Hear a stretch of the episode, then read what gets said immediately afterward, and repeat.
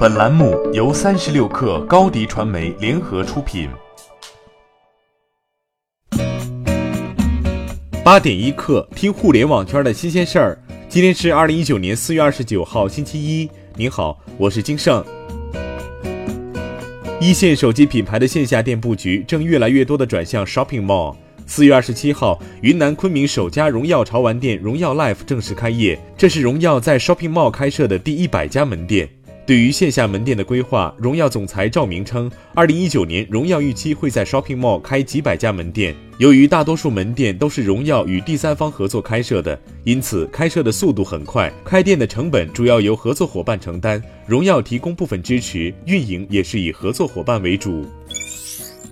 据外媒报道，特斯拉预计用作组装厂的大楼建设进展尤其神速，Gigafactory 三超级工厂就已基本成型。一个像 Gigafactory 三这样的工业级工厂，最快的建设速度是十七个月。特斯拉在上海的工厂有望打破这一已经令人印象深刻的记录。在五月份完成一期工程建设后，Gigafactory 三厂区将在六月份进行地面硬化处理。如果没有出现任何问题，那么试生产活动最早可能在九月开始。有了 Gigafactory 三，特斯拉就可以在同等条件下与当地的电动汽车制造商竞争，从而成功打入中国利润丰厚的汽车市场。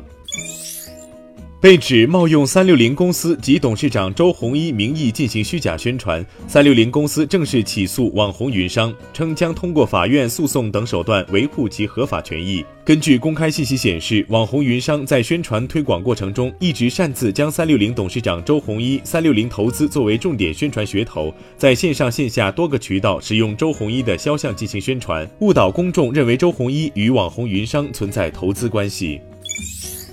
针对大疆创新因前员工泄露公司源代码造成超百万损失的传闻，昨天大疆创新内部人士确认该消息属实，是公司农业事业部人员将企业私有源代码公开上传至企业外部环境，致使黑客非法侵入服务器，造成了一定商业损失，由法院判定为一百一十四点六万。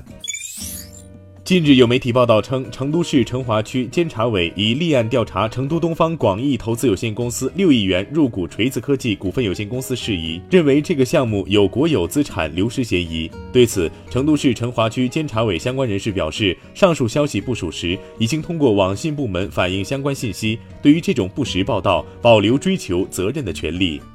据内部员工透露，同城艺龙交通事业部将展开裁员，涉及苏州跟上海地区。交通事业部的运产研各条线都有裁员名额。上述内部人士表示，裁员的原因是小程序产品受微信影响，不允许搭售增值服务，导致营收大幅下降，所以要开源节流。之前火车票业务营收主要来自搭售。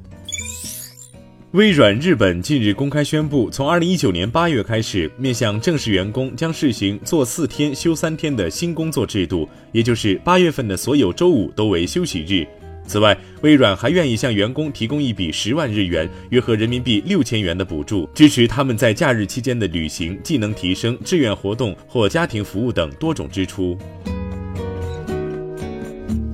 八点一刻，今日言论，在清华大学二零一九全球经济管理学院院长论坛上，阿里巴巴集团 CEO 张勇分享了对创新创造的思考以及造风者的四大特征：始终面向未来寻找机会，不追赶风口，而是创造风口；造风者永远来自更年轻一代；伟大的企业必须解决社会问题。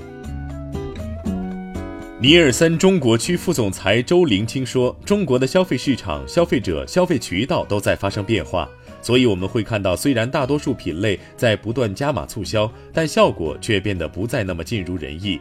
对于电商平台来说，促销活动的管理要充分利用大数据，在消费者触达、线上线下统筹两个方面做出最优选择。对于消费者来说，定价和促销则是转化购买最直接的经济杠杆。”好，今天咱们就先聊到这儿。责编：彦东，我是金盛，八点一刻，咱们明天见。欢迎添加小课微信，微信 ID 是 s u p e r 三六 k 二 super 三十六课，加入我们的课友群，一起交流成长吧。高迪传媒，我们制造影响力。商务合作，请关注公众号高迪传媒。